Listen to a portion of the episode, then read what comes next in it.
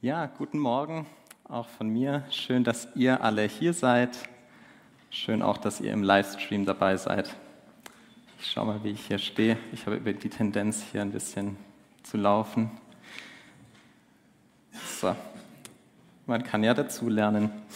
Wir sind in der Predigtreihe zur Bergpredigt und Andreas hat uns letztes Mal schon vor Augen gemalt ähm, oder ähm, ja, gezeigt, eine Leseanleitung quasi gegeben, wie wir die Bergpredigt korrekt verstehen können, weil wir können die Bergpredigt auch lesen in einem Sinn, dass wir es ganz schön schwer mit ihr haben. Und heute geht es im zweiten Teil eigentlich um Salz und Licht und ich habe es mal überschrieben mit dem Titel Von der Außenwirkung eines Lebens unter der Herrschaft Gottes. Andreas hat letztes Mal gesagt, die Bergpredigt gibt die DNA des Reiches Gottes wieder. Vielleicht auch DNA, die DNA von einem Leben, das im Reich Gottes unter der Herrschaft Gottes stattfindet. Man könnte auch sagen, das in Verbundenheit mit Christus, in Verbundenheit durch Christus mit dem Vater stattfindet. Und den Titel habe ich auch gewählt, dass euch gar nicht auffällt, dass ich den ersten Teil weggelassen habe. Ich werde nämlich nur vom Licht reden und gar nicht vom Salz. Und wir steigen direkt mal ein in den Text. Jesus hat also seine Jünger vor sich. Er sitzt und er redet in erster Linie zu seinen Jüngern. Es sind aber viele Menschen drumherum. Und dann sagt er zu seinen Jüngern, hey, ihr seid das Licht der Welt. Ihr seid das Licht der Welt. Und er führt es nach außen und sagt, eine Stadt, die auf einem Berg liegt, die kann nicht verborgen bleiben. Auch zündet niemand eine Lampe an und stellt sie dann unter ein Gefäß. Manche kennen es als unter einen Scheffel. Im Gegenteil, man stellt sie auf den Lampenständer, damit sie allen im Haus Licht gibt. So soll auch euer Licht vor den Menschen leuchten. Sie sollen eure guten Werke sehen und euren Vater im Himmel preisen. Und wir wollen erstmal einfach auf diesen ersten Satz äh, unseren Fokus legen. Ihr seid das Licht der Welt. Licht war schon immer Orientierung und damals war es so, dass darauf nimmt auch Jesus in dem zweiten dann Bezug, wenn es dunkel war in der Nacht und man war unterwegs, natürlich hatte man die Sterne und den Mond, also es war nicht ganz dunkel, aber dann hat man ein Licht gesehen und man erkennt ja das Licht von einer Stadt, das Licht von einer Kerze, von einer Öllampe, das ist ein anderes Licht. Und man hatte auf einmal Orientierung. Und heute ist es nicht anders. Vielleicht war der ein oder andere von euch schon mal in einem Dunkelrestaurant. Es gab hier mal so einen Raum ähm, in der Nähe von der Königsstraße, also ganz hier in der Nähe. Der wurde von äh, Menschen mit Sehbehinderung aufgestellt. Und da konnte man reingehen und konnte mal erleben, wie das ist, wenn man nichts oder nur ganz wenig sieht. Und im Dunkelrestaurant geht es natürlich darum, dass unsere anderen Sinne geschärft werden. Wenn wir nichts sehen, schmecken wir besser, riechen wir besser. Aber was mir noch in Erinnerung ist, ich weiß gar nicht, ob es da überhaupt Essen gab in diesem Raum, wo ich war. Aber was ich noch weiß, ist, jeder kleine Schimmer von irgendeinem Licht hat Orientierung gegeben. In dem Sinne, dass wenn, wenn ich mich da drin gedreht hätte oder wenn jemand mich gedreht hätte in dem Raum, hätte ich irgendwann wirklich nicht mehr gewusst, wo oben und unten ist aber es war nicht ganz dunkel. Es gab so kleine Punkte von Licht und allein die, die gaben schon Orientierung. Und ich glaube, wenn wir in die Bergpredigt schauen und uns vor Augen halten, dass es eingebettet ist in eine ganze Lehre von Jesus und Jesus sagt, ihr seid das Licht zu seinen Jüngern, dann müssen wir uns auch vor Augen halten, dass es um ein Leben geht. Jesus sagt hier, hey, ich zeige euch ein Leben und wenn ihr dieses Leben habt, wenn ihr in diesem Leben unterwegs seid, dann seid ihr Orientierung. Und ich habe als Bild hier einen Wegweiser gewählt. Auf der einen Seite, weil wir uns natürlich fragen müssen, auf was hin ist denn diese Orientierung? Was sehen denn Leute, wenn sie uns sehen, äh, wenn sie in uns dieses Leben sehen? Und auf der anderen Seite auch, weil wisst ihr, was ein Wegweiser nicht tut? Er bemüht sich nicht, Leuten den Weg zu weisen. Es ist nämlich einfach sein Wesen. Es ist sein ganzes Sein, dass er ganz natürlicherweise Leuten den Weg weist. Und genauso sagt Jesus hier nicht, bemüht euch, Licht zu sein, sondern er sagt, ihr seid das Licht. Jesus redet von einem Leben, er spricht von einem Leben, in dem das eine ganz natürliche Wesensart ist, Licht zu sein, Orientierung zu sein. Das ist nichts Anstrengendes. Und ich finde es so schön, äh, dass es nichts Anstrengendes ist, Licht zu sein, sondern dass wir das einfach sein dürfen. Jesus lehrt also seine Jünger und auch uns heute Leben. Und in der Bergpredigt zeigt uns Jesus ein Bild von diesem Leben. Und ich glaube, so kann man die Bergpredigt eben auch verstehen, dass wenn wir dann später davon hören, ähm, wie wir lieben sollen und wir denken, boah, das kann ich ja gar nicht, darum geht es auch gar nicht. Jesus sagt hier, hey, es ist ein Leben möglich, in dem du dem Vater so entsprichst, wie es seiner Liebe entspricht. Es ist ein Leben möglich, in dem dich wirklich einer auf die rechte Wange haut und deine einzige Reaktion, deine natürliche Reaktion, weil dein Charakter geprägt ist, ist, dass du nicht fließt, nicht in den Rückzug gehst, auch nicht in den Angriff gehst, sondern dass du vielleicht verwundert bist, weil du gar nicht so ganz verstehst, warum das jetzt gerade passieren sollte, aber dass du ganz natürlich nicht fließt, sondern noch die andere Wange hinhältst. Oder dass dich jemand um etwas bittet und sagt, hey, geh eine Meile mit, die, mit mir und deine natürliche Reaktion ist, ich lebe aus, ich komme nicht zu kurz und ich gehe zwei mit, weil es Gott entspricht.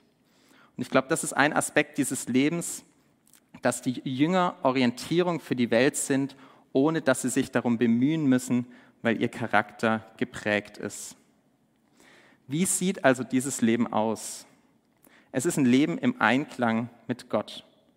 Und da lädt Jesus die Jünger ein und drei Jahre lang sind die Jünger mit Jesus unterwegs und er lehrt sie dieses Leben. Jünger sein bedeutet immer ein Leben lernen.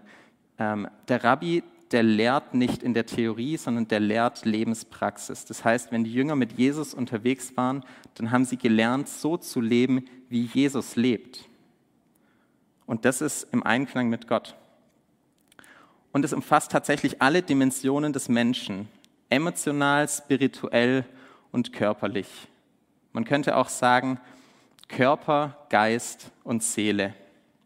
Und ich glaube, die Seele ist was, das wir im Christentum mittlerweile viel weniger thematisieren als, als manch andere ähm, Religionen oder irgendwelche spirituellen Richtungen. Aber ich glaube, wir tun gut daran, anzuerkennen, dass wir eine Seele haben, beziehungsweise dass wir Seele sind.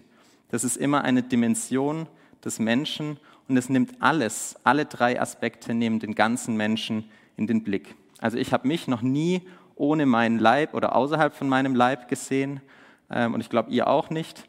Ähm, und man kann mich auch nicht trennen. Wenn man mich jetzt nehmen würde und in den Leib von Philipp reinstecken würde, das, das geht nicht, das kann man sich nicht vorstellen.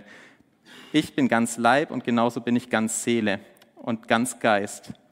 Und die Seele, das bezeichnet Philosophen, aber auch, ähm, wenn man mal in die Bibel reinschaut, wo da die Seele, von der Seele die Rede ist, und wir haben vorher zum Beispiel auch ähm, in den Liedern von der Seele gesungen, dann ist es eine tiefe innere Wirklichkeit und die setzt vielleicht sogar die tiefste innere Wirklichkeit, die Dinge miteinander in Verbindung setzt. Das heißt, wenn ich durch meinen Alltag gehe und da prasseln Sachen auf mich ein, vielleicht komme ich zu meinem Chef und der gibt mir eine richtig blöde Aufgabe, dann führt meine Seele dazu, dass das irgendwie in mir umgeht und dass irgendeine Reaktion rauskommt. Das heißt, es geht durch meinen Körper hindurch und die Seele ist dafür zuständig, was für ein Gefühl entsteht, was für eine Emotion entsteht und wie ich letztlich damit umgehe. Zumindest ist es ein Aspekt ähm, der Seele. Und ich weiß nicht, ob dir das schon mal gesagt wurde, aber du hast nicht nur Verantwortung dafür, mit den Gefühlen, die in dir entstehen, umzugehen, sondern du hast auch Verantwortung dafür, welche Gefühle in dir entstehen. Das heißt, wir nehmen dieses Beispiel, dein Chef kommt mit einer blöden Aufgabe, ähm, dann regst du dich vielleicht auf und du sagst, naja, das ist halt die natürliche Reaktion, wenn was Blödes von außen auf mich zukommt, dann ist meine natürliche Reaktion, jetzt stehe ich schon wieder nicht im Bild, ähm, das ist meine natürliche Reaktion, ähm, dass ich mich aufreg. Nein, ist es nicht. Die natürliche Reaktion von einem Leben, das gut geordnet ist auf Gott hin, das ist nicht, äh, das sind konstruktive Gefühle, das sind konstruktive Emotionen. Und natürlich gehört die Verantwortung dazu, in dem Moment damit umzugehen. Wir können in dem Moment nicht verhindern, dass das Gefühl dann da ist. Und dann ist die Verantwortung, damit umzugehen. Aber wir haben auch die Verantwortung dafür, unseren Charakter prägen zu lassen. Und das hat ganz viel auch mit der inneren Dimension, auch mit der Seele zu tun, so geprägt zu sein, dass das konstruktive Gefühle hervorruft. Und vielleicht nächstes Mal, wenn dich auf der Autobahn einer mit 150 rechts überholt, dann ähm, kann, darfst du das gern für unklug halten, aber vielleicht merkst du auch, dass da so ein bisschen ein Zorn in dir aufkommt oder irgendwas. Und dann können wir damit umgehen und können sagen, warum? Warum stört es mich eigentlich? Kratzt es mich gerade in meinem Ego? Und dann darf ich mich verändern lassen. Und im Einklang mit Gott nimmt der Charakter letztlich die Form an, die Jesus selbst entspricht.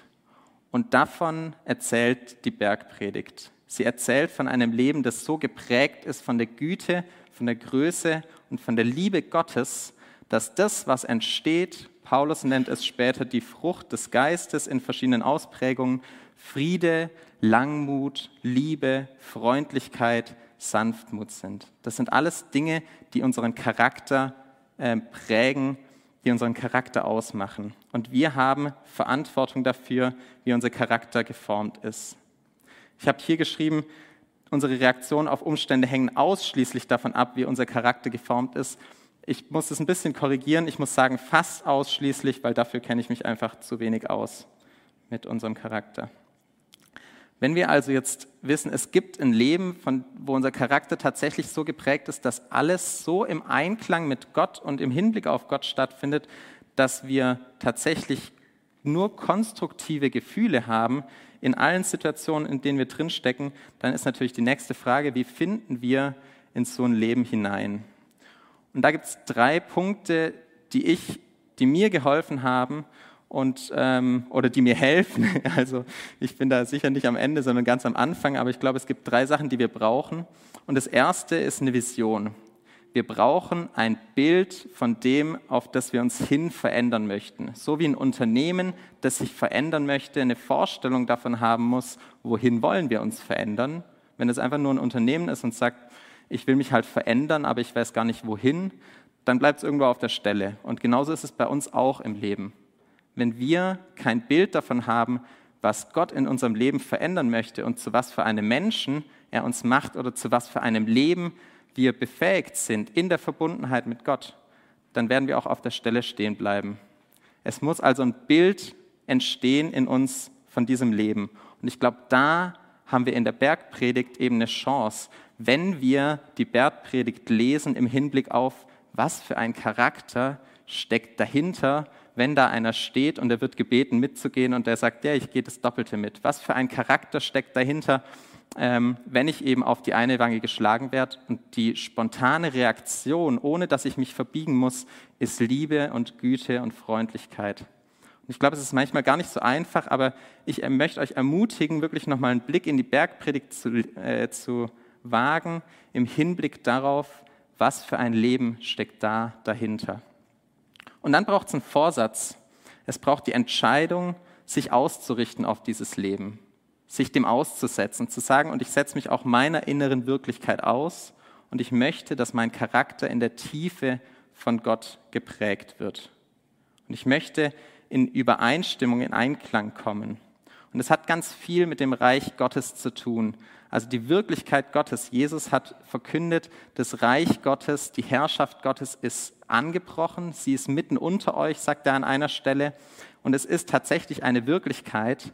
Und wir haben oft die Schwierigkeit, dass wir ganz viel sehen, was in der Welt passiert, weil die Welt genauso besteht und gleichzeitig besteht darüber eine Wirklichkeit. Und es ist wichtig, dass wir wahrnehmen, dass die Herrschaft Gottes etwas ist, wo, wo wir uns einüben können, nicht nur das wahrzunehmen, sondern das in unserem Leben für wahr zu halten. Wenn ich für wahr halte, dass Gott für mich sorgt in jeder Situation, dann verändert das mein ganzes Leben. Wir brauchen also den Vorsatz, die Entscheidung, uns nach diesem Leben auszurichten, das nicht nur in dem verankert ist, was von außen einprasselt, sondern das in der Größe Gottes ruht. Und dann brauchen wir Mittel. Umsetzung Mittel zur Umsetzung im Alltag. Und ihr dürft gerne noch kurz warten, ich brauche noch ein paar Minuten. ich will noch kurz ein bisschen mehr eingehen auf die Vision und ich will dich ganz bewusst fragen, und das ist jetzt ein bisschen eine Utopie, aber wenn wir in die Bergpredigt reinschauen, dann wirkt es auch ein bisschen wie eine Utopie. Vielleicht habt ihr das mal festgestellt, weil da wirklich von so einem hohen ähm, Level, könnte man meinen, die Rede ist. Aber das Leben, das im Einklang mit Gott stattfindet, das ist tatsächlich, hat so eine Schönheit, dass es anziehend ist.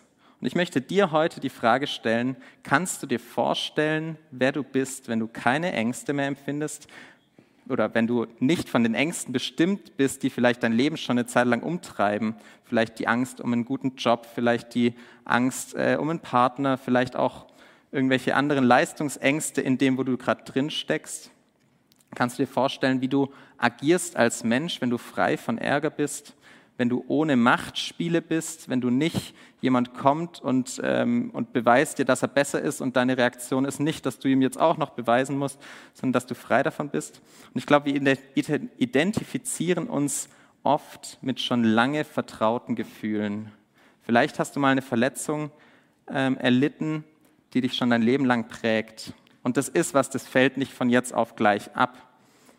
Aber ich glaube, es ist was, was uns nicht unser Leben lang bestimmen muss. Und vielleicht kannst du ein Bild entwickeln von dem, wenn sowas abfällt. Ein Bild von einem einfachen, von einem leichten Leben, das nichts abdecken muss, sondern wo tatsächlich die vorherrschenden Gefühle Liebe, Freude, Friede, Geduld, Sanftmut sind. Und vielleicht machst du einfach mal kurz die Augen zu und überlegst dir, hey, wie, wie sieht ein Leben aus? Wie sieht mein Leben aus, wenn mein Alltag ab morgen in der Woche wieder geprägt ist von Frieden, von Sanftmut, von Liebe, wenn meine Gedanken über meine Nachbarn, über meine Kollegen von diesen Gefühlen bestimmt sind. Hast du so ein bisschen einen Geschmack? Das ist der Anfang von diesem Bild. Halt dieses Bild fest. Und dann braucht es einen Vorsatz. Es braucht die Entscheidung, dass ich sage, und ich will alles daran setzen, mich in dieses Leben einzuüben, das tatsächlich davon geprägt ist. Und manches werden wir hinter uns lassen müssen, vielleicht eben auch manche Verletzung, die uns bestimmt, manches Gefühl, das schon lange in uns vorherrscht, das uns vielleicht auch ein Stück weit unsere Identität bestimmt. Jesus redet mal von dem Schatz im Acker. Er sagt, da ist ein Schatz in einem Acker und den findet einer und vor Freude geht er hin und verkauft alles andere. Vor Freude geht er hin und lässt alles andere zurück, weil er diesen Schatz sieht. Das ist dieses Leben. Jesus erzählt von einem Leben, das tatsächlich von diesen Gefühlen Liebe, Freude, Friede bestimmt ist. Und dann braucht es die Mittel. Wir müssen die geeigneten Mittel finden. Und da gibt es ganz verschiedene. Ich will einfach mal ein paar auflisten. Aber das Allerwichtigste steht nachher in der Mitte. Das ist Gemeinschaft. Dass wir Gemeinschaft haben miteinander und dass wir miteinander auch geeignete Mittel finden. Da braucht es den Austausch. Einmal glaube ich, dass wir nicht darüber hinwegkommen, unsere eigene Wirklichkeit kennenzulernen. Wer bist du, wenn du erstmal nichts mehr tust? Wer bist du, wenn du einfach nur da sitzt, mal zehn Minuten, mal 15, vielleicht auch mal einen Tag, dann brauchen wir, glaube ich, Verbündete. Wir müssen die Gemeinschaft suchen mit anderen, die sich mit uns auf den Weg machen und mit denen wir sagen, hey, und wir alle wollen uns einüben in dieses Leben, das davon geprägt ist, von der Verbundenheit mit Gott. Ich glaube, es braucht auch die Anbetung, das, was wir vorher auch in der Gemeinschaft gemacht haben, das Bestaunen von Gott und von seiner Größe und es braucht auch das Gebet. Das Gebet um meine Veränderung und das Gebet dafür, dass Gott in mir am Wirken ist. Und in all dem hilft uns auch der Umgang mit der Schrift. Zum Beispiel die Psalmen, die bringen ganz oft eine Dimension ähm, hinein, wo ich sagen würde, die betrifft die Seele. Das ist so eine ganz tiefe Dimension. Aber es braucht auch natürlich an anderen Stellen die Schrift. Gebet war früher immer was, für die Juden war Gebet immer etwas, was im Zusammenhang mit der Schrift passiert ist. Und in all dem ist ganz grundlegend, und das ist das Allerschönste, weil das können wir nicht machen, aber dessen können wir uns bewusst sein, Gottes Gnade, seine Liebe und sein Suchen. Das ist die Grundlage von dem allen. Gott wirbt um dich, er wirbt um dein Herz und er will, dass du in ein Leben hinein ähm, findest, das tatsächlich von diesen Gefühlen, von diesen Ausprägungen von der Frucht des Geistes bestimmt ist. Und es lohnt sich, alles daran zu setzen. Warum lohnt es sich? Weil Gott dieses Leben schon immer im Sinn hatte. Und Andreas hat es letzte Woche äh, umschrieben, indem er gesagt hat, das Gesetz, was Mose gegeben hat, das, ist, das betrifft den Menschen nach dem Sündenfall. Der Mensch, der nicht mehr in der Verbundenheit mit Gott leben kann. Und das Leben, was Jesus beschreibt, das ist das, Gott, was, das, ist das Leben, was, was Gott davor schon im Sinn hatte. Das Leben in der Verbundenheit. Und ein Leben, in dem jedes Element unseres Seins, also Körper, Seele, Geist, diese verschiedenen Dimensionen so funktionieren und auf Gott hin in Übereinstimmung ähm, funktionieren. Das ist das Leben, was Gott im Sinn hatte. Und das ist ein Leben, was auch hier schon funktioniert. Und es wird immer fragmentarisch bleiben. Wir werden da unser Leben lang nicht vollständig hinkommen. Es wird immer wieder auch Gefühle geben, die vielleicht nicht ganz konstruktiv sind. Aber es lohnt sich zutiefst, in dieses Leben sich einzuüben. Und ein solcher Mensch, der ist tatsächlich beständig Orientierung, beständig Licht für andere. Und über diesem Leben sagt Jesus, hey, eine Stadt, die auf einem Berg liegt, kann nicht verborgen bleiben. Ein Leben, das so geführt wird, das kann nicht verborgen bleiben, weil andere Menschen merken werden, dass die, die Gefühle, die in dir vorherrschen, auf einmal konstruktive Gefühle sind, dass dein Leben übereinstimmt und die werden sagen, also irgendwas ist in dem seinem Leben anders, weil der hat irgendwie etwas gefunden oder in dessen Leben ist etwas, dass sein ganzes Leben so funktioniert, wie das Leben vielleicht sein sollte. Ein Leben in Fülle. Und bevor wir jetzt noch ein Lied singen, in dem es darum geht, was Gott in uns tut und wer Gott für uns ist, indem wir unseren Blick ausrichten auf das ähm, Gute, äh, was, was Gott schenkt, möchte ich gerne mit uns beten. Herr Jesus, du hast deine Jünger mitgenommen auf einen Prozess, in dem du drei Jahre ähm, ja, ganz leiblich bei ihnen warst und sie hineingeführt hast in das Leben, das du gelebt hast, in der Verbundenheit mit deinem Vater. Und nach deinem Tod gibst du uns den Heiligen Geist, der uns dasselbe lehrt, ein Leben in der Verbundenheit. Ich danke dir, dass du die Verbundenheit möglich machst. Und ich möchte dich bitten, dass wir die kommende Woche Blicke haben und Geschmack haben auf dieses Leben, wo tatsächlich Freude und Frieden herrschen an Stellen, wo wir es uns menschlich gar nicht erklären können wo Liebe in uns entsteht, ganz spontan als Reaktion auf Böses und auch auf Hass, der uns trifft, wo wir merken, dass ein Leben möglich ist, das noch viel mehr im Blick hat als das, was um uns herum passiert. Ich möchte dich auch bitten, dass wir uns da gegenseitig unterstützen und dass du uns ähm, ermutigst, da gegenseitig auch zu fragen, Fragen zu stellen, ins Leben reinschauen zu lassen und auch mutig zu bitten. Herr, du siehst, wo Sachen in uns angerührt sind, möchte ich bitten, dass du uns die richtigen Mittel an die Hand gibst. Ich danke dir, dass du derjenige bist, der alles Wollen und alles Vollbringen schenkt. Wir vertrauen dir. Amen.